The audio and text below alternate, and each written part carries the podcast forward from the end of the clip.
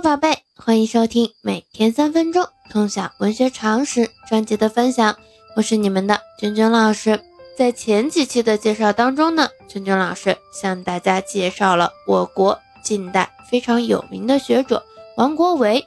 我们有介绍到王国维在不同的，比如说文学、史学、哲学等领域的一些成就，并且呢，也介绍了他的人间词话当中的三重境界。那从今天开始呢，我们要开始向大家介绍现代的一些著名的作家以及他们的代表作品。今天呢，我们要介绍的第一位就是鲁迅。那我们现在就开始今天的分享吧。鲁迅曾用名周章寿，后改名为周树人，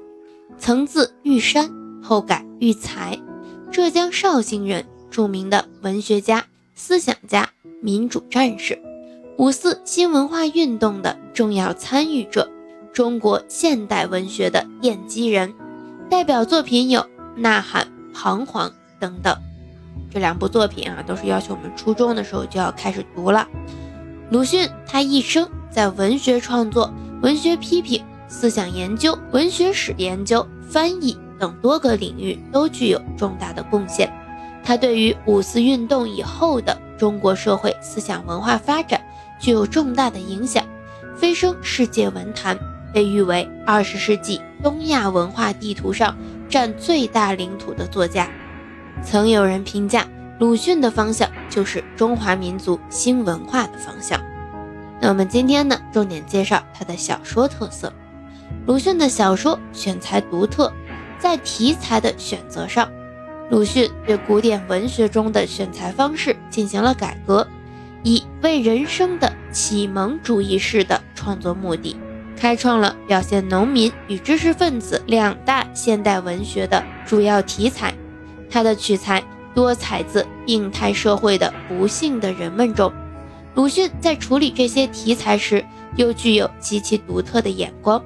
在观察和表现自己的主人公时。他有着自己独特的视角，即始终关注着病态社会里知识分子和农民的精神病苦。鲁迅研究了农民喜欢的旧戏和年画的艺术特点，并且运用在自己的艺术创作中，使他的小说显示了浓重的民族特色。而他又广泛借鉴了诗歌、散文、音乐、美术，以至戏剧的艺术经验。从事小说创作，并且试图融为一炉，于是出现了诗画小说、商事、社戏等，散文体小说《兔和猫》《鸭的喜剧》等，以至戏剧体小说《起死》等等。除此之外，一方面鲁迅一直在探索主体渗入小说的形式，另一方面鲁迅也在追求表达的含蓄、节制以及简约凝练的语言风格。他曾经说：“我利弊行文的唠叨，只要求能将意思传给别人了，就宁肯什么陪衬也没有。”对此，他在介绍写小说经验时也说道：“要极省俭的画出一个人的特点，最好是画他的眼睛。”三零年代的鲁迅的创作经历主要放在杂文上，然而他并未忘记小说的创作。并且贡献了他最后的创新之作《故事新编》。在《故事新编》中，鲁迅有意识地打破了时空界限，采取古今杂糅的手法。小说中除了主要人物大都有历史记载外，还创造了一些次要的戏剧性的穿插人物，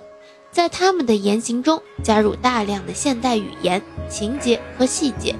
用现代语言自由发挥。以油滑的姿态对现实进行嘲讽和揭露，